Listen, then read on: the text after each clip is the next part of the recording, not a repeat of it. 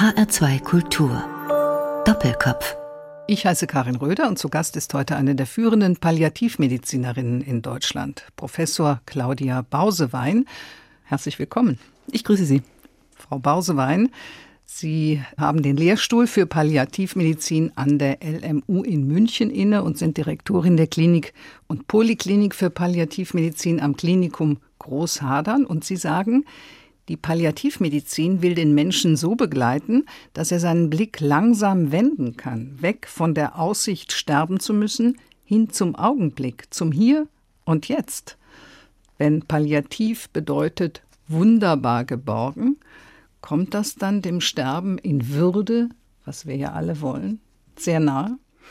Das ist natürlich unser Ziel. Das ist das, was wir erreichen möchten für die Menschen, die wir begleiten.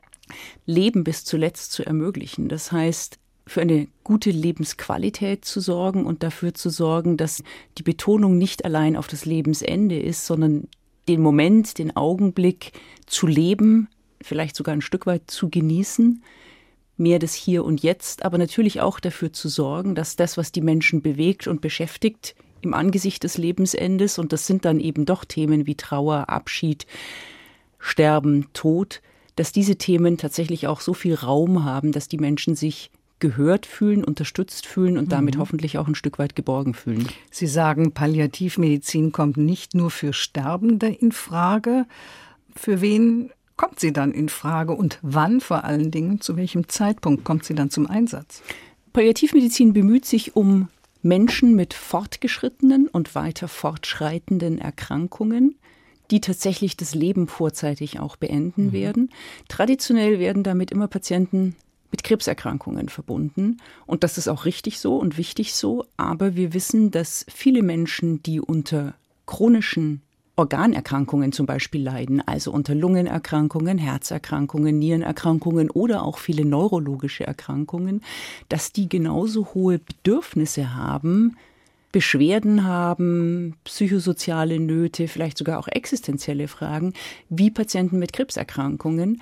Und wir müssen uns natürlich um diese anderen Patienten genauso auch kümmern.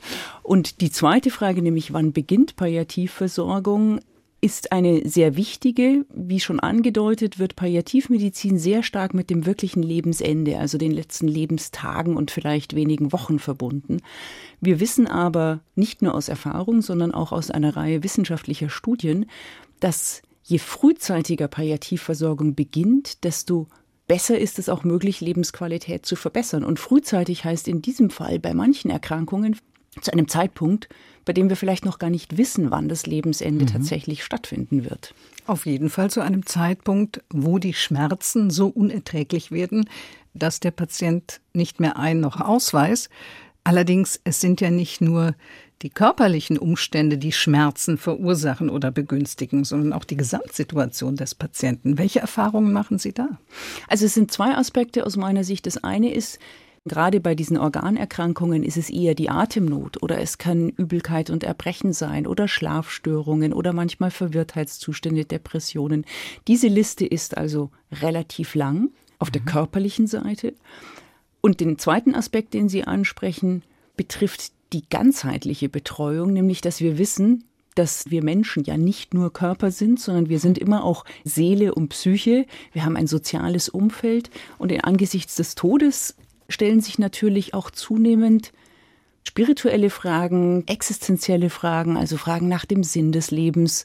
Was habe ich denn aus meinem Leben gemacht? Was lasse ich zurück? Das sind Fragen, die genauso mhm. auftauchen. Und all diese Aspekte im psychischen Bereich, im sozialen und im spirituell-existenziellen Bereich beeinflussen wiederum, wie Menschen ihre Schmerzen oder anderen scheinbar körperlichen Symptome dann auch wahrnehmen und unter diesen leiden. Ja, also die ganzheitliche Betrachtung durch die Palliativmedizin, den ganzen Menschen in den Blick nehmen und, das habe ich in Ihrem Buch gelesen, Sterben ohne Angst, besonders wichtig, auch die Angehörigen mit in den Blick nehmen. Das war ja bisher in der Medizin eigentlich gar nicht so vorgesehen.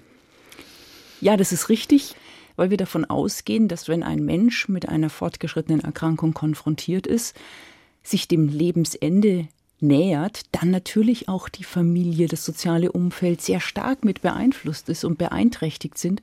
Und wir wissen, dass die Belastung der Angehörigen einerseits auch ein großes Problemfeld in der Betreuung darstellen kann. Manchmal ist sogar die Belastung der Angehörigen höher ja. als die der Patienten. Und auf der anderen Seite ist die Sorge der Patienten eben gerade auch den Angehörigen gewidmet. Das heißt, wenn wir uns um die Angehörigen kümmern und bemühen, dann bringt es auch eine Erleichterung auf mhm. der Seite des Patienten. Also gerade wenn Kinder zurückbleiben oder Menschen, die selbst krank sind vielleicht als Angehörige und dann den Sterbenden überleben.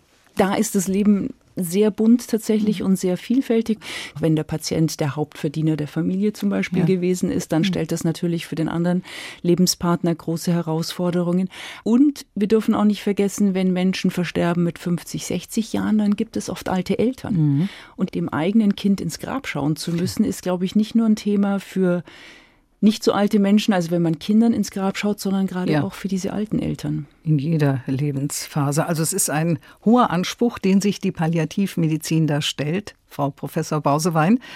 Das erfordert allerdings ein hochprofessionelles Team. Wie ist das zusammengestellt? Das ist vollkommen richtig. Das ist so, dass die Vielzahl der Situationen, Probleme, denen wir uns manchmal gegenüber sehen, weder erlaubt, dass es eine Person noch eine Berufsgruppe meistern kann. Und das Tolle an der Palliativversorgung ist, dass eben viele Berufsgruppen zusammenkommen, ihre Expertise einbringen. Und das sind natürlich zentral Ärzte, aber gerade auch Pflegende, weil Pflegende ja oft einen ganz engen Kontakt zu Patienten haben und gerade die Fürsorge sehr stark leben. Aber dann haben wir Sozialarbeiter, Psychologen im Team, Seelsorger, Therapeuten, Physiotherapeuten, also eine Vielzahl von Berufsgruppen. Aber es ist wichtig, dass wir eben nicht nur den medizinisch-pflegerischen Bereich, sondern gerade auch diesen psychosozialen und spirituell-existenziellen Bereich durch die Berufsgruppen mit abdecken. Medizinisch, psychologisch und spirituell. Das sagt die Palliativmedizinerin und Lehrstuhlinhaberin für Palliativmedizin, Claudia Bausewein, und zwar ein Lehrstuhl von acht inzwischen in Deutschland. Sie sind an der LMU in München, Frau Professor Bausewein, heute zu Gast bei Doppelkopf in HR2 Kultur. Die Deutsche Gesellschaft für Palliativmedizin existiert erst seit 25 Jahren. Das muss man sich mal vorstellen. Eigentlich ein sehr, sehr kurzer Zeitraum. Was hat sich seitdem verändert? Gibt es andere Medikamente, andere Vorgehensweisen? Das ist schön, dass Sie das ansprechen, weil die Deutsche Gesellschaft für Palliativmedizin tatsächlich ihr 25-jähriges mhm. Jubiläum feiert und wir blicken auch mit großem Stolz auf diese 25 Jahre zurück. Die Palliativmedizin ist als medizinisches Fachgebiet noch relativ jung. Und die Palliativmedizin oder Palliativ- und Hospizversorgung hat sich tatsächlich in Deutschland erst Mitte der 80er Jahre des letzten Jahrhunderts angefangen zu etablieren und von einer zunächst Bürgerbewegung mit überwiegend Ehrenamtlichen und wenigen Professionellen bis jetzt tatsächlich in einer kompletten Integration ins Gesundheitswesen. Da hat sich unheimlich viel entwickelt. Wir haben gesetzliche Verankerung, wir haben Finanzierung durch die Krankenkassen, wir haben ein relativ breites ambulantes Netz, sowohl für Hospiz als auch für Palliativversorgung. Wir haben immer mehr stationäre Einrichtungen. Wir haben immer mehr Palliativdienste, nennen wir die, die in Krankenhäusern die Patienten auf Stationen, wo sie ursprünglich betreut werden, hier auch mitbetreuen. Da hat sich natürlich immer wieder was auch im Bereich der Schmerzmedikamente entwickelt. Auf der anderen Seite, dass wir durch auch wissenschaftliche Untersuchungen besser wissen, wie wir welche Medikamente mhm. einsetzen sollen. Und ich glaube, dass die Integration der grundsätzlichen Versorgungsstrukturen, dass das ja. eigentlich das Wesentliche ist, dass das bei den Bürgern und Mitmenschen auch ankommt. Ja, ganz wichtig. Sie hatten es eben gesagt. Seit 2007, glaube ich, haben alle Menschen in Deutschland Anspruch auf Palliativversorgung. Gleichzeitig haben sie die Hospizbewegung und die Palliativmedizin quasi in einem Atem ausgesprochen. Also offensichtlich gehört das sehr stark zusammen. Es gehört unbedingt zusammen mhm. und darf auch nicht auseinanderdividiert werden. Und es ist manchmal so ein bisschen die Frage, was ist in ja. die professionelle oder die hauptamtliche Seite, weil auch Ehrenamtliche können sehr professionell handeln. Und ich glaube, wir brauchen beide Standbeine. Wir brauchen, je kränker die Menschen werden, gerade auch durch das, was in der Medizin an Errungenschaften ist, heißt ja nicht unbedingt, dass die Menschen nur gesund länger leben, sondern oft auch krank länger leben, brauchen wir auf jeden Fall diesen medizinischen Ansatz innerhalb des Gesundheitswesens. Und medizinisch meine ich jetzt nicht nur ärztlich, sondern eben alle Berufsgruppen. Wir brauchen aber auf der anderen Seite auch die Unterstützung durch ehrenamtliche Hospizbegleiter, die vieles nochmal reinbringen, was wir aus dem professionellen Kontext gar hm. nicht leisten können. Wobei die ehrenamtlichen Hospizbegleiter nicht zum Löcherstopfen sind von irgendwelchen Versorgungsdefiziten, sondern ein Extra bilden. Und die stationären Hospize, die ja auch tatsächlich von Hauptamtlichen geführt werden und dort viele Hauptamtliche arbeiten, die uns gerade im Versorgungskontext sehr wichtig sind, weil eine Palliativstation im Krankenhaus oder ein Palliativdienst ist ja keine Dauerversorgungsmöglichkeit, sondern auf der Palliativstation versuchen wir Krisensituationen, schwierige Situationen zu lösen, aber dann muss ein Krankenhausaufenthalt auch zu Ende gehen und ich brauche in vielen Fällen, in denen Menschen nicht nach Hause gehen können, zu Hause betreut werden, brauche ich vielleicht eine alternative stationäre Versorgungseinrichtung. Und wir haben seit 2007 hier eine Gesetzgebung, sodass tatsächlich jeder Versicherte Anspruch hat auf diese Versorgung im häuslichen Bereich. Und damit haben wir in der Zwischenzeit schon ein sehr breites Netzwerk, auch mit einer gewissen Versorgungskontinuität. Weil wenn Sie sich vorstellen, wir betreuen Patienten oder lernen Patienten schon ein bis zwei Jahre vor dem Lebensende kennen, dann heißt es ja nicht, dass der dauerhaft auf der Palliativstation ist, dauerhaft im stationären Hospiz ist, sondern erstmal zu Hause ist, vielleicht in der Ambulanz kommt, Kontakt zu einem Hospizdienst ja. hat und dann wird sich die Betreuung intensivieren, so wie der Erkrankungsverlauf sich verändert. Ja, vielleicht muss man diesen Blick auch noch mal ändern. Also lange Jahre galt ja, sobald ein Mensch palliativ versorgt wird oder sobald er ins Hospiz geht, wird er nicht mehr lange leben. Es gibt da diesen Film, den Sie auch in Ihrem Buch erwähnt haben, noch 16 Tage. Da war es früher so, dass ein Mensch 16 Tage im Schnitt danach dann tatsächlich verstorben ist. Inzwischen ist es aber so, dass Menschen im Hospiz waren und dann nach Hause gehen und auch zu Hause noch eine gute Lebensqualität mhm. haben können und noch ausgehen können, ins Kino, ins Theater gehen können, was auch immer. Ich glaube, da sprechen Sie einen ganz, ganz wichtigen Punkt an und mit dem wir immer noch ringen. Das ist einer der Mythen der Palliativmedizin, dass Palliativmedizin wie schon erwähnt, ist gleich Lebensende. Und das Problem ist, dass das sehr stark in den Köpfen der Menschen verankert ist. Und das sind die Patienten, die Angehörigen, es sind leider auch oft ärztliche Kollegen, mhm. es sind die Kostenträger, die Versicherungen. Es ist viel schwieriger, einen Patienten mit einer chronischen Lungenerkrankung in eine Hospiz- und Palliativversorgung zu bringen, weil die sagen, ja, wann ist denn das Lebensende? Der stirbt ja nicht bald genug. Und es ist auch damit in den Köpfen der Politiker drin. Und wir müssen das ist fast so ein Ceterum censio, immer wieder dagegen angehen und sagen, nein, nicht erst am Lebensende. Und wir hören das auch zum Beispiel bei uns im Uniklinikum immer wieder, nein, der Patient ist noch nicht palliativ. Und mhm. drei Wochen später kommt der notfallmäßige Anruf, er liegt jetzt im Sterben, ob wir ganz schnell kommen können. Das sagt Professor Claudia Bausewein. Sie ist an der LMU München für Palliativversorgung zuständig, hat einen Lehrstuhl für Palliativmedizin und ist heute unser Gast bei Doppelkopf in HR2 Kultur. Mein Name ist Karin Röder. Sie haben auch Musik ausgewählt für diese Sendung und das erste Stück passt auch ein bisschen zu dem, was Sie machen, Frau Bausewein. Seasons in the Sun von Terry Jacks. Was steckt hinter diesem Wunsch? Ich habe vor dem Studium ein freiwilliges soziales Jahr gemacht, habe in einem städtischen Krankenhaus in München gearbeitet und habe dann am Anfang meines Studiums dort auch gejobbt.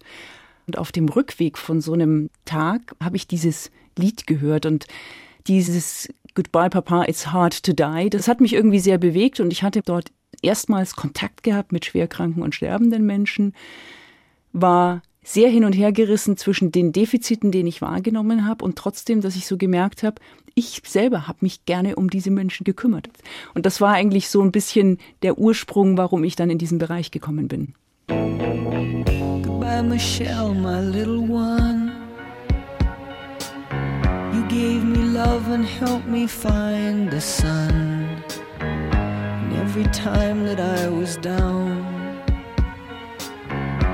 You would always come around and get my feet back on the ground. Goodbye, Michelle, it's hard to die. When all the birds are singing in the sky. Now that the spring is in the air. With the flowers everywhere. I wish that we could both be there.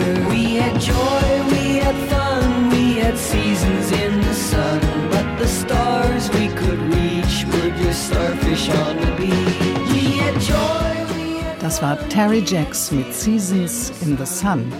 Ein Wunsch von Claudia Bausewein. Sie ist Professorin für Palliativmedizin an der LMU in München und von Haus aus Internistin, Frau Bausewein. Und haben eben so ein bisschen geschildert, wie Sie auf das Thema Palliativmedizin gekommen sind, schon als junge Frau. Dann haben Sie Medizin studiert und eine Intensivausbildung in Palliativmedizin in London absolviert. Wieso gerade dort? Die Hospizversorgung und Palliativmedizin hat in England ihren Ursprung im London in St. Christopher's Hospice, das durch Cicely Saunders gegründet wurde. Das war 1967 gewesen. Und Cicely Saunders war, glaube ich, eine Ärztin, Sozialarbeiterin und Krankenschwester. So ist es, genau. Cicely Saunders hatte diese drei Berufe und lebte damit die Multiprofessionalität tatsächlich in einer Person. Und sie hat 1967 St. Christopher's Hospice in London eröffnet und von dort hat sich die Hospizbewegung dann weltweit entwickelt. Gerade in der Zeit, als ich mein Staatsexamen gemacht habe und dann meine internistische Facharztausbildung angefangen habe, gab es in Deutschland nur zwei oder drei Einrichtungen, aber tatsächlich nicht diese dann schon 20-jährige Entwicklung wie in England. Und das führte dazu, dass ich während meines Studiums schon einmal in Oxford gewesen bin, nach dem Studium dann fünf Monate in Oxford tatsächlich als Ärztin gearbeitet habe und dort meine ersten Kontakte mit der Palliativmedizin hatte. Dem schloss sich ein Fernstudium in Wales an, wo ich ein Diplom in Palliativmedizin erworben habe und dann schon lang nach meiner Facharztausbildung, als ich Oberärztin in Großhadern gewesen bin, habe ich ein Masterstudium in London angefangen und über dieses Masterstudium bin ich dann weiter in eine Qualifikation in England gekommen am Cicely Saunders Institut, wo ich meinen PhD machen konnte, also eine akademische Qualifikation nochmal erwerben konnte, wirklich im wissenschaftlichen Bereich in der Palliativversorgung. Und das führte auch dazu, dass ich tatsächlich fünf Jahre in London gelebt habe. Es gibt allerdings bis heute, soweit ich weiß, keine Facharztausbildung für Palliativmedizin in Deutschland. Ist das so? Ja, das ist vollkommen richtig. Wir haben seit 2004 die sogenannte Zusatzbezeichnung für Palliativmedizin. Die haben in der Zwischenzeit über 11.000 Kollegen in Deutschland erworben, was per se schon ein großer Erfolg ist. Aber diese Zusatzbezeichnung ist im Qualifikationsniveau nicht auf dem, was wir tatsächlich dem Spezialisierungsniveau eines Facharztes im Vergleich brauchen würden. Und es ist ja auch das Ziel der Deutschen Gesellschaft für Palliativmedizin, hier einen höheren Qualifizierungsgrad anzustreben. Und idealerweise wäre das tatsächlich der Facharzt. Ich glaube, wir brauchen beides. Wir brauchen eine Zusatzbezeichnung, die dazu führt, dass viele Ärzte besser qualifiziert sind, als das heute teilweise auch nach dem Studium noch der Fall ist. Aber wir brauchen eine kleinere Gruppe von Kollegen, die tatsächlich für die sehr komplexen Fälle so viel an Qualifikation haben, dass sie erstens sich um diese Patienten kümmern können und dafür sorgen, dass die anderen ja. weiter gut ausgebildet sind und die sozusagen auch so Leuchtturmeinrichtungen leiten können. Ja, es gibt ja jetzt schon ein kleiner Unterschied in der Palliativversorgung, die allgemeine Palliativversorgung und die spezialisierte Palliativversorgung. So ja. Dementsprechend könnten auch die Ausbildungswege sein. Claudia Bausewein leitet den Lehrstuhl für Palliativmedizin an der LMU in München und sie ist Direktorin der Klinik und Poliklinik für Palliativmedizin am Klinikum Großhadern. Sie hatten es eben angesprochen, Frau Bausewein. Palliativmedizin heißt nicht nur dem Patienten eine Spritze setzen, damit er die körperlichen Schmerzen nicht mehr so spürt. Es geht auch um Kommunikationsfähigkeit. Mit dem Patienten sprechen. Nur da gibt es, glaube ich, immer noch erhebliche Defizite in der Ärzteschaft, gerade im Krankenhaus. Kommunikation, das Gespräch mit dem Patienten, mit den Angehörigen, natürlich auch im Team, ist eigentlich die Grundlage jeder ärztlichen, pflegerischen, therapeutischen Versorgung. Man geht davon aus, dass wir Ärzte ungefähr 200.000 Gespräche während unseres Berufslebens führen. Was die Kommunikation in der Palliativmedizin aber betrifft, ist der Anspruch und natürlich auch sozusagen der gelebte Alltag, dass gerade diese schwierigen und oft tabuisierten Themen wie Sterben und Tod oder diese existenziellen Sinnfragen oder ein Patient, der in Tränen ausbricht. Das sind also diese eher schwierigen und heiklen Themen, mit denen wir Palliativmediziner mhm. auch vertrauter sind und uns da vielleicht ein Stück weit auch leichter tun, die ja. anzusprechen. Ein Thema, das wahrscheinlich jeden Arzt mehr oder weniger in seiner Karriere betrifft, das ist, wann sage ich dem Patienten, dass seine Krankheit nicht mehr heilbar ist? Wie sage ich es ihm und wo sage ich es ihm? Was ist denn hier das Beste? Und sollte er in jedem Fall immer die Wahrheit sagen? Also ich glaube, eine Grundlage jeder Art von Kommunikation muss sein, dass wir wahrhaftig sind. Dass alles, was wir dem Patienten sagen, was wir den Angehörigen sagen, muss der Wahrheit entsprechen. Das heißt nicht im Umkehrschluss, dass ich immer die ganze Wahrheit sagen muss, wenn es für den Patienten vielleicht mhm. zu schwierig ist.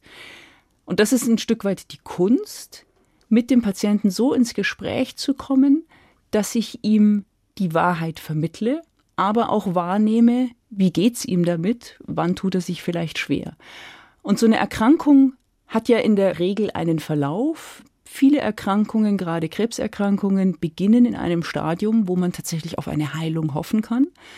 Irgendwann wird diese Erkrankung trotz Therapien voranschreiten. Das heißt, es wird irgendwann klar sein, die Heilung ist nicht mehr möglich. Wir müssen eher über Lebensverlängerung reden. Auch das wird sich im Verlauf als Ziel verändern. Dann wird der Fokus mehr auf Lebensqualität sein und am Schluss vielleicht auf friedliches Sterben.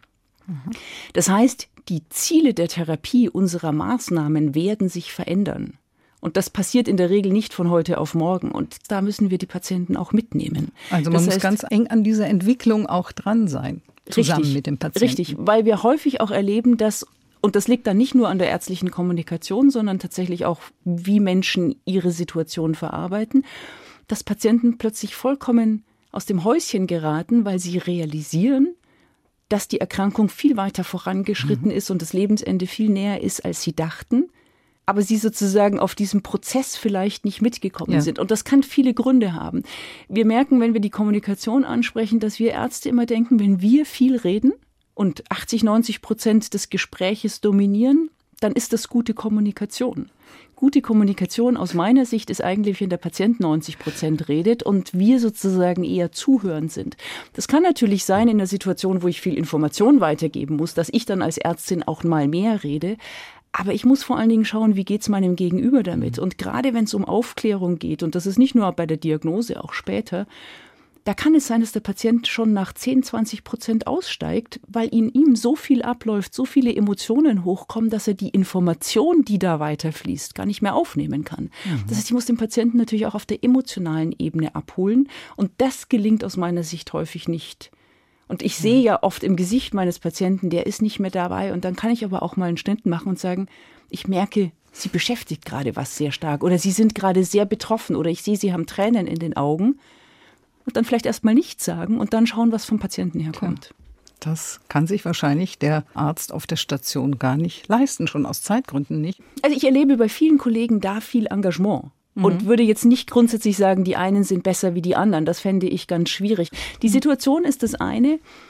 Kommunikation ist aber auch was, was man lernen kann. Und es geht ja auch letztlich auch für uns Palliativmediziner darum, die doch oft begrenzte Zeit möglichst effektiv zu nutzen. Und da zitiere ich gerne Cicely Saunders, die immer sagte, Zeit ist nicht nur eine Frage von Dauer, sondern von Tiefe. Und die Kunst ist auch in der kurzen Zeit, auch mal in fünf oder zehn Minuten, schnell an das Wesentliche zu kommen.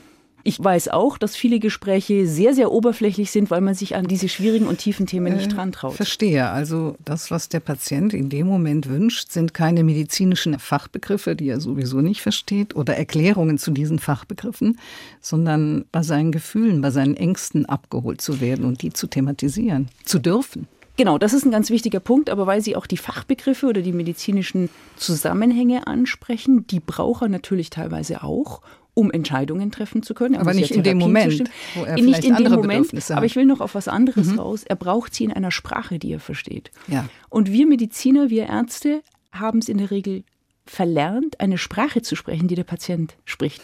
Sagt Claudia Bausewein. Palliativmedizinerin und Leiterin des Lehrstuhls für Palliativmedizin an der LMU in München. Frau Bausewein, spüren Sterbende, wann es soweit ist? Sie trauen sich es vielleicht nicht immer aussprechen oder sich eingestehen. Das ist ein ganz wichtiges Element.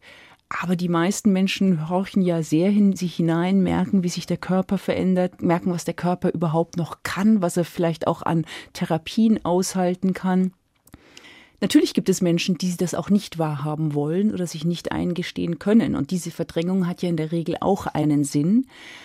Und es geht darum, die Menschen behutsam dahin zu führen, wie die Realität ist, dass das, was sie vielleicht ahnen, so ein Stück weit bestätigt wird, man ins Gespräch drüber kommt. Und auf der anderen Seite die Menschen, die verdrängen, zu schauen, ist diese Verdrängung tatsächlich eine hundertprozentige oder gibt es irgendwo so ein bisschen auch Stellen, wo ich durchkomme mhm. durch die Verdrängung und dann muss ich eben schauen, warum ist die Verdrängung da? Schützt sich der Mensch damit? Es gibt Menschen, die wirken so, als ob sie alles verdrängen, aber dahinter genau wissen, mhm. was los ist. Sie haben in Ihrem Buch ein schönes Beispiel, das Buch Sterben ohne Angst. Da beschreiben Sie ein junges Paar, die Frau ist sterbenskrank und sie tut immer so, als sei das nicht so. Und irgendwann sagt sie zu den Pflegenden, ich weiß, dass ich sterben muss, ich will aber nicht immer darüber reden. Und hat das so durchgezogen mit ihrem Mann zusammen, planten sie noch Reisen und was weiß ich. An der Stelle habe ich gedacht, ja, die Frau hat recht. Sie hat es einerseits gewusst, andererseits verdrängt und diese Verdrängung hat ihr ermöglicht, noch äh, ein paar schöne Tage zu haben. Ja, so ist es. Ich glaube, wir müssen in allem was wir mit den Menschen sprechen, immer sehr nah am Patienten dran sein und eben auf der einen Seite nicht ungerechtfertigte Hoffnungen mit unterhalten und aufrechterhalten, wenn der drüber redet, ich werde gesund und das wird wieder und ich mache mhm. nächstes Jahr eine große Weltreise. Auf der anderen Seite aber auch nicht vehement einzureißen, sondern eher immer wieder vorsichtig nachzufragen. Machen Sie sich denn manchmal Sorgen, dass es doch nicht so positiv wird, wie Sie sich ja. gerade wünschen. Oder ja, wir hoffen mit ihnen das Beste, aber es könnte ja auch sein, dass es sich anders entwickelt und lassen Sie uns doch mal auch überlegen, wenn es nicht so gut läuft, was wäre, wenn. Und bricht er das Gespräch bei einem gewissen Punkt ab, dann ist es vielleicht auch erstmal so zu ja. akzeptieren. Manche Sterbenden möchten ja auch ihre Angehörigen schützen und sprechen deswegen nicht das Thema. Und umgekehrt. Und Diese umgekehrt. Konstellationen haben wir sehr häufig, dass ein Patient sagt, Wissen Sie, ich weiß genau, wie es um mich steht, aber meine Frau kann das nicht aushalten. Bitte reden Sie mit der nicht drüber. Mhm. Und wir gehen zur Zimmertür raus, kommt uns die Frau entgegen und sagt, Mensch, Frau Doktor, übrigens, mein Mann, der ist so krank und ich weiß genau, dass er sterben wird, aber der kann das nicht aushalten. Bitte sprechen Sie nicht mit ihm drüber. Dann ist es natürlich unsere Aufgabe, die Kommunikation zwischen den beiden wiederherzustellen, weil beide wissen ja, worum es geht. Das führt in der Regel erstmal zu einem sehr schmerzhaften Moment. Da ist sehr viel Traurigkeit da, aber gleichzeitig auch viel Befreiung. weil ich. Mhm. letztlich haben sich dann die Ehepartner ja Theater vorgespielt. Mhm. Und in dieses Theaterspielen kostet unheimlich viel Kraft und Energie. Mhm. Und verliert natürlich auch Zeit, die ganz kostbar ist. Und wenn dann die Kommunikation untereinander wieder da ist, dann können auch ganz neue Dinge entstehen.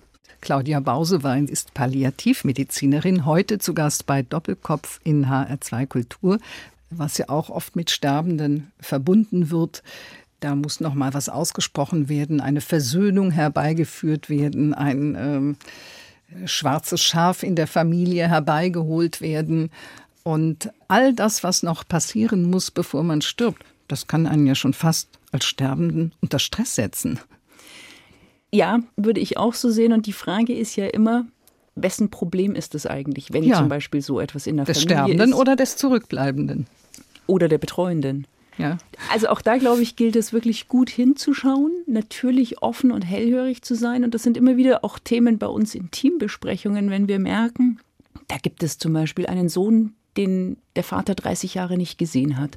Oder da gibt es eine Tochter, die plötzlich auch irgendwie vom Bildschirm verschwunden ist und wir oft das Gefühl haben, wäre es notwendig, dass hier nochmal ein Kontakt stattfindet, dass die Information, dass der Elternteil zum Beispiel stirbt oder Ehepartner, die auch nicht mehr präsent sind, wir sprechen das immer wieder an, aber letztlich muss das der Patient entscheiden, der Betroffene entscheiden, was tatsächlich für ihn wichtig ist und dran ist. Und das fällt uns Umstehenden, vielleicht auch sogar den anderen Familienangehörigen, oft manchmal schwierig.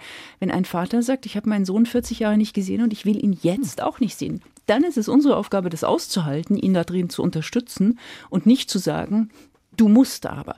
Auf der anderen Seite, wir hatten vor einigen Jahren eine Patientin, die bei uns gestorben ist mit weit über 80 ältere Dame.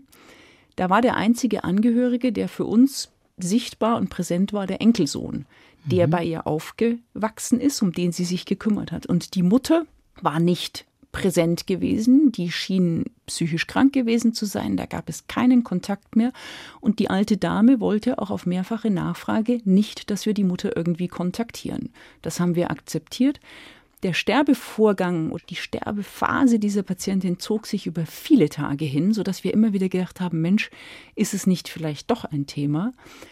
Und dann war es so, dass tatsächlich eines Abends diese Tochter am Bett der Mutter stand. Wahrscheinlich hat der Sohn seine Mutter informiert und diese Tochter kam abends irgendwann und die Patientin starb zwölf Stunden später. Also unbewusst hat sie dann doch auf und sie gewartet. Irgendwie hat sie vielleicht doch drauf gewartet. Mhm. Und das ist eben die Herausforderung, ja. das rauszuspüren und letztlich dann auch ein Stück weit darauf zu vertrauen, mhm. es wird so kommen, wie es kommen soll, weil wir hatten nicht die Maßgabe zu sagen, ja. wir kümmern uns ja, darum. Andererseits gibt es ja auch Sterbende, die warten, bis einer geht und sterben dann. Wir erleben das sehr häufig, dass Angehörige sich sehr engagieren, sich sehr unterstützend einbringen, den Menschen begleiten und ständig da sind bis zu dem Punkt, dass sie dem Sterbenden versprechen, ich werde da sein, wenn du stirbst. Mhm. Und dann passiert es tatsächlich immer wieder, dass genau in der halben Stunde, wo jemand beim Duschen ist oder mal einen Kaffee trinken gegangen ist oder doch mal heimfährt, nach der Post zu schauen, dass der Mensch genau dann stirbt. Und dann sind häufig große Schuldvorwürfe der Angehörigen da, dass ich gesagt habe, mein Gott, ich habe es doch versprochen und war dann doch nicht da. Und das führt bei uns dazu, dass wir das sogar schon im Vorfeld besprechen mit den Angehörigen und sagen, das ist toll, wenn Sie da sind. Schauen Sie aber, dass Sie auch Ihre eigenen Freiräume haben für Ihre ja. Energie. Und wenn es so ist, dass der Mensch dann stirbt, dann ist es vielleicht für ihn auch leichter gewesen zu sterben, wenn niemand dabei ist, weil vielleicht dieses ständig Dasein auch eine gewisse ja. Form von Festhalten. Ein Thema noch. Die meisten Sterbenden wollen zu Hause sterben. Ist vielleicht auch so ein Mythos, denn ein Notfallmediziner, der einen in der Atemnot versorgt, der steht ja immer mit einem Bein im Gefängnis, wenn der jetzt sagen würde, ach nee, dich lasse ich jetzt mal zu Hause. Er muss ihn ins Krankenhaus bringen und meistens sterben die Patienten ja dann dort. Andererseits, wenn klar ist im Krankenhaus, dass der Patient stirbt, ist es auch nicht immer einfach, ihn dann nach Hause zu holen, weil der Arzt sagt, das kann ich nicht verantworten obwohl er ja sowieso vielleicht in den nächsten Stunden stirbt. Wie kann man diese Differenzen beheben oder damit umgehen?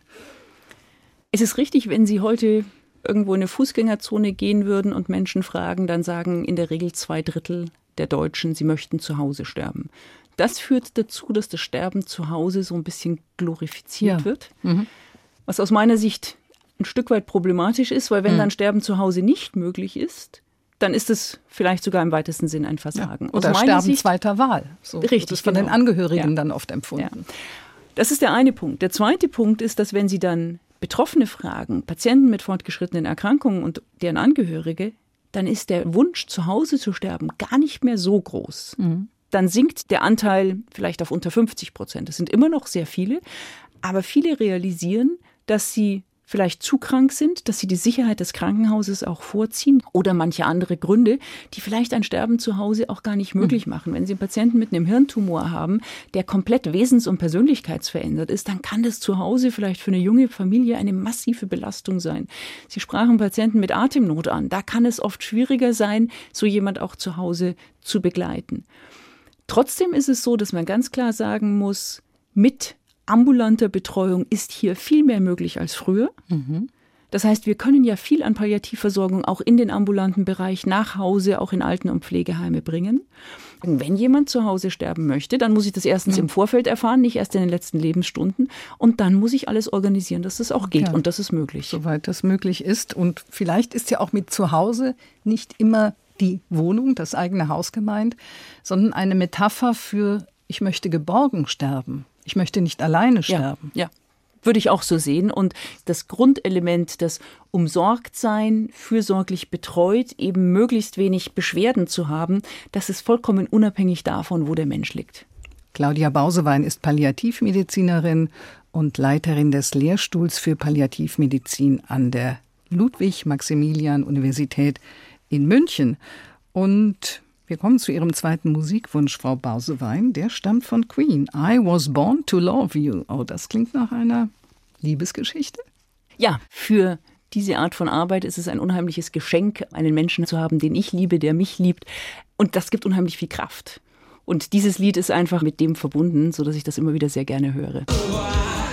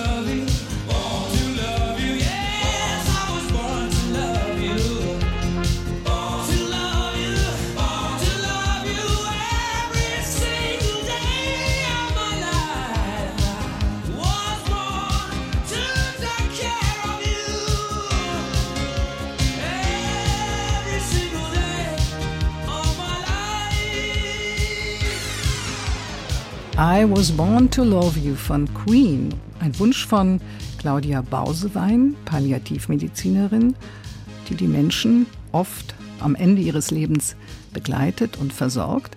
Frau Bausewein, das ist doch ein schöner Grund, geboren zu sein, um dann ein paar Jahrzehnte mit diesem Menschen zu leben, den man liebt. Da denke ich wieder an die Sinnfragen, die Sie eben ansprachen, an die Lebenssinnfragen im Zusammenhang mit dem Sterben, dass Menschen sich auch fragen, habe ich genug gelebt, habe ich überhaupt gelebt, bis hin zu dem Gefühl, wirklich auch lebenssatt zu sein. Ja, es gibt viele dieser existenziellen Fragen am Lebensende. Eben die Frage, wie habe ich mein Leben gelebt? Was viele Menschen bewegt, ist, was hinterlasse ich denn? Hinterlasse ich überhaupt etwas? Sie meinen Spuren, welche Spuren Welche hinterlasse Spuren, ja, ich? Also richtig. nicht Erbe oder Geld oder Nein, sowas. sondern ja, welchen Eindruck habe ich vielleicht auch durch mein Leben gemacht? Habe ich eben die Menschen um mich herum genug geliebt? Aber auch ein Stück weit zu akzeptieren und Ja sagen zu können zu vielleicht schmerzhaften Lebensphasen, zu nicht gelungenem Leben. Leben ist ja nicht immer nur positiv und einfach und leicht und schön, sondern jeder von uns, glaube ich, auch wenn er erfolgreich ist, hat wahrscheinlich Phasen, wo es nicht gut läuft, wo man innerlich ringt, wo vielleicht Träume zerbrechen. Und die Hoffnung und der Wunsch ist immer, dass es möglich ist, zu all diesen Phasen so ein Stück weit Ja sagen zu können oder auch akzeptieren zu können, auch von außenstehender Seite, dass es Phasen gibt, zu denen man vielleicht nicht einfach Ja sagen kann. Ich meine, es gibt viel Schmerz, viele Verletzungen im Leben. Thema Missbrauch ist ja ein sehr, sehr breites Thema. Da kommt viel oft hoch, wo es eben ganz schwer ist oder vielleicht sogar manchmal nicht möglich ist, Ja zu sagen. Und die Frage ist immer, was braucht jeder Einzelne, um einigermaßen friedlich sterben zu können? Oder gestehen wir den Menschen auch zu, von außen gesehen auch unfriedlich zu versterben? Auch da haben wir als Begleiter, als Betreuer ja oft viele Wünsche für die Menschen. Und trotzdem, glaube ich, geht es primär darum, jeden auf seinem individuellen Weg zu begleiten. Ja, und gestehen wir ihnen zu, auch unversöhnt zu sterben, Ja, was so ja ist auch es. So ist es. jedes Menschen gutes Recht ist. Sie sprachen das eben an, wie Leben eben verlaufen kann. Man liest das ja oft in Traueranzeigen nach einem erfüllten Leben. Also ein erfülltes Leben ist ja nicht nur, ich bin problemlos überall durchgekommen, Richtig, ja. sondern Ja, ich ja. habe von allem was, was dann letztlich mich als Menschen, mich als Persönlichkeit ausmacht. Das ist richtig. Auf der anderen Seite erlebe ich immer wieder bei mir, aber auch bei Mitarbeitern im Team oder im gesamten Team viel Betroffenheit. Wir haben ja das Privileg, wirklich Einblick in sehr, sehr viele unterschiedliche Menschenschicksale zu haben. Und meine persönliche Meinung ist, dass das Leben ein Stück weit was sehr Ungerechtes hat. Also es gibt tatsächlich Lebenssituationen oder Konstellationen, wo man denkt, mein Gott, was hat dieser Mensch alles durchmachen müssen? Das ist nicht eine Erkrankung, sondern das sind drei oder vier. Dann bricht eine Familie, vielleicht zerbricht da dran oder ein Kind stirbt oder wenn sie das dann mitbekommen. Das macht mich persönlich dann immer noch dankbarer für das, was ich habe, für mein glückliches Leben. Ist aber auch eine Aufforderung, so interpretiere ich das für mich, mich um diese Menschen auch mehr zu kümmern. Aber das Leben hat schon auch was manchmal sehr, sehr Bitteres und sehr Schweres. Und ich glaube, wir wissen oft gar nicht, was die Menschen alles durchmachen und wie sie im, im Leben kämpfen. Und wenn sie dann vielleicht am Schluss auch nur kurze Zeit Palliativbetreuung haben, dann ist es ja oft auch so, dass viele sagen, mein Gott, so eine Fürsorge habe ich noch nie in meinem Leben erlebt. Wie traurig und welches Geschenk gleichzeitig. Sie wissen, was ich meine. Also Ja, traurig, weiß, dass es so meinen. kommen muss, aber zumindest ist es dort vielleicht noch möglich, Ja. tatsächlich diese Fürsorge zu erleben oder zu vermitteln. Wenigstens dann, wenigstens ja. im Sterbeprozess. Frau Bausewein, Sie scheinen ein heiterer Mensch zu sein, so wirken Sie jedenfalls auf mich. Was tun Sie, um auch bei diesem schweren Thema, mit dem Sie sich beschäftigen müssen, dem Tod, mit Menschen, die viel Leid erfahren haben, wie gewinnen Sie Abstand oder Reflexion? Wie erleichtern Sie sich die Tage, wenn es mal richtig schwer wird? Ich glaube auf sehr verschiedenen Ebenen. Das eine ist, dass ich das Glück habe, einen Beruf zu haben, der für mich auch Berufung ist. Das heißt, das ist mein Leben und ich ziehe schon aus dem heraus, auch aus der Vielfalt der Arbeit, unheimlich viel Kraft und Energie. Und ich bin überzeugt, dass das, was wir tun, sehr, sehr sinnhaft ist. Das heißt, ich muss mir nicht viel Gedanken machen über den Sinn meiner Tätigkeit. Und das schenkt mir wesentlich mehr auch Gelassenheit im Leben. Wenn ich sehe, wie Menschen am Lebensende, wie ja, wie mutig Menschen sind, wie sie überhaupt diese Lebenssituation auch bewältigen. Das ist was, was mir natürlich auch Kraft gibt. Und dann auf der anderen Seite ist es aber auch wichtig, ein Leben außerhalb der Arbeit des Palliativbereichs zu haben, Wie sieht das aus? und das ist für mich sehr vielfältig. Das ist natürlich mit Menschen zusammen zu sein, mit denen ich viel Freude haben kann, wo es um ganz andere Themen geht, den Menschen, den ich liebe, so gut es geht, mit dem viel Zeit zu verbringen. Ich bin unheimlich gerne in der Natur. Ich liebe die Berge und sage immer, meine Seele ist in den Bergen zu Hause. Das heißt, immer wieder rauszugehen, wandern zu gehen, Bergsteigen zu gehen, im Winter Skifahren zu gehen, Skitouren zu gehen. Das ist was, was ich gerade neu begonnen habe. Das sind so die Bereiche, da kann ich wirklich Kraft draus schöpfen. Ich bin auch ein Mensch, der immer wieder auch Abstand braucht innerlich, also Zeit zum Reflektieren oder vielleicht auch mal eine gewisse Zeit des Schweigens, wo ich einfach auch mal abtauche für ein paar Tage und ganz weg bin und mich ganz anderen Fragen des Lebens auch widme, auch meines eigenen Lebens, was ich mache, wie ich es mache, warum ich es mache. Und ich glaube, dass Selbstreflexion sowieso eine sehr wichtige Voraussetzung sein, um in diesem Bereich auch lange Zeit sein zu können. Musik ist für mich ganz wichtig, mehr noch früher, da habe ich noch mehr Musik selber gemacht, als das heute möglich ist und jede Form von Sport treiben und Bewegung. Ich bin ein Bewegungsmensch und ähm, das brauche ich einfach als Das habe ich gleich gesehen, als ich Sie in Empfang genommen habe am Eingang, dass Sie so beschwingt sich bewegen. Und das zeugt ja auch von einer inneren Haltung, finde ich. Was haben Sie von den Sterbenden gelernt, Frau Bausewein? Vieles. Das eine ist, das zu schätzen, was ich in meinem Leben habe. Und das ist tatsächlich sehr, sehr viel und dadurch auch sehr dankbar zu sein für das. Auch zu lernen, dass vieles an Bewegungen, an Emotionen, vielleicht auch manchmal an Ärger oder etwas, wo man sich reibt, dann doch sehr relativ ist, dass ich dann merke, mein Gott, nach zwei, drei Tagen ist es wieder verflogen. Wir denken immer, das, was jetzt im Moment ist, ist ganz wichtig und da muss ich mich irgendwie komplett dran aufreiben oder da drin aufgehen. Und es geht eigentlich um das größere Ganze. Ich habe auch gelernt, nicht alle Wünsche und Träume nur auf später zu verschieben, auch wenn ich natürlich auch viele für die Zukunft habe, aber zu versuchen, mein Leben so zu leben, dass es für mich stimmig ist und dass ich im Zweifelsfall auch dann zu jedem Zeitpunkt sagen kann, ja, das ist so das Leben, wie ich es eigentlich auch im Rückblick nicht hätte anders leben wollen. Und auch zu jedem Zeitpunkt sterben könnten, ohne Bedauern? Ich lebe wahnsinnig gern. und ich wenig glaube, Bedauern. Ja, also die Vorstellung zu sterben, das löst in Ja. mir doch einen großen Respekt auch hervor und erstmal schon auch Trauer, weil ich wahnsinnig gern Ja. lebe und hoffe auch, dass ich noch genug Zeit habe, auch Dinge umzusetzen, die mir wichtig sind. Wie möchten Sie sterben? Das ist eine sehr gute Frage. Die meisten Menschen wollen ja plötzlich versterben, dass sie sozusagen möglichst wenig mitbekommen, was, glaube ich, für die Angehörigen viel schwieriger ist. Auch wenn es, glaube ich, sehr schmerzlich ist, möchte ich eigentlich nicht plötzlich versterben, sondern mehr davon mitbekommen. Und das, was die Menschen, die wir begleiten oder die ich über die Jahre begleitet habe, wo wir ja letztlich nicht reinschauen können. Und das bleibt ja aus meiner Sicht eins oder das letzte große Geheimnis des Lebens, das auch ein Stück weit bewusster mitzuerleben. Was ich sehr hoffe, ist, dass ich nicht gewaltsam sterben muss. Ja, eine schwierige Frage und vielleicht ändert die sich auch noch mal im Lauf des Lebens, aber so würde ich es momentan gerade sagen. Das ist das Geheimnis des Lebens und auch ein Geheimnis des Todes, Ja. dem wir uns letztlich ja alle ausgesetzt sehen. Deutschlands führende Palliativmedizinerin Professor Claudia Bausewein war zu Gast bei Doppelkopf in HR2 Kultur. Ich heiße Karin Röder und Sie haben ein wichtiges Buch zum Thema geschrieben und das heißt Sterben ohne Angst, was Palliativmedizin leisten kann, erschienen im Kösel Verlag. Und jetzt haben Sie noch einen Musikwunsch frei und der stammt von Konstantin Wecker. Sag Nein. Warum haben Sie sich diese Musik gewünscht? Konstantin Wecker drückt mit diesem Lied Sage Nein aus, diese gesellschaftspolitische Entwicklung mit einem gewissen Rechtsruck dem auch zu widerstehen. Aber es ist letztlich für mich auch so ein Ausdruck, das, was mir vielleicht nicht passt in meinem Leben, hier auch einen gewissen Widerstand auch zu entwickeln, Bewusstsein zu schaffen, auch etwas zu verändern.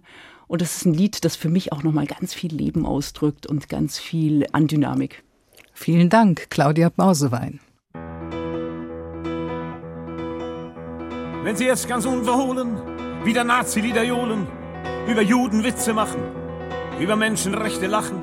Wenn sie dann in lauten Tönen saufend ihre Dummheit frönen, denn am Deutschen hinterm Tresen muss nun mal die Welt genesen. Dann steh auf und misch dich ein, sage nein.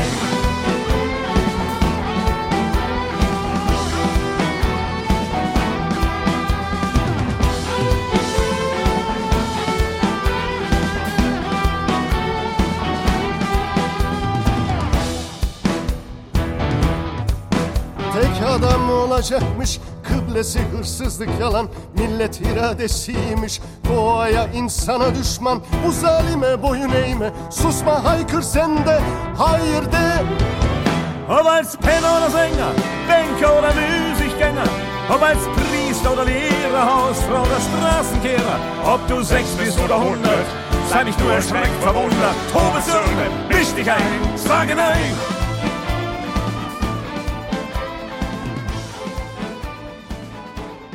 Das war HR2 Kultur Doppelkopf. Aus urheberrechtlichen Gründen müssen wir Musiktitel in unserem Podcast-Angebot ausblenden. Weitere Sendungen, die Sie jederzeit hören können, finden Sie auf hr2.de.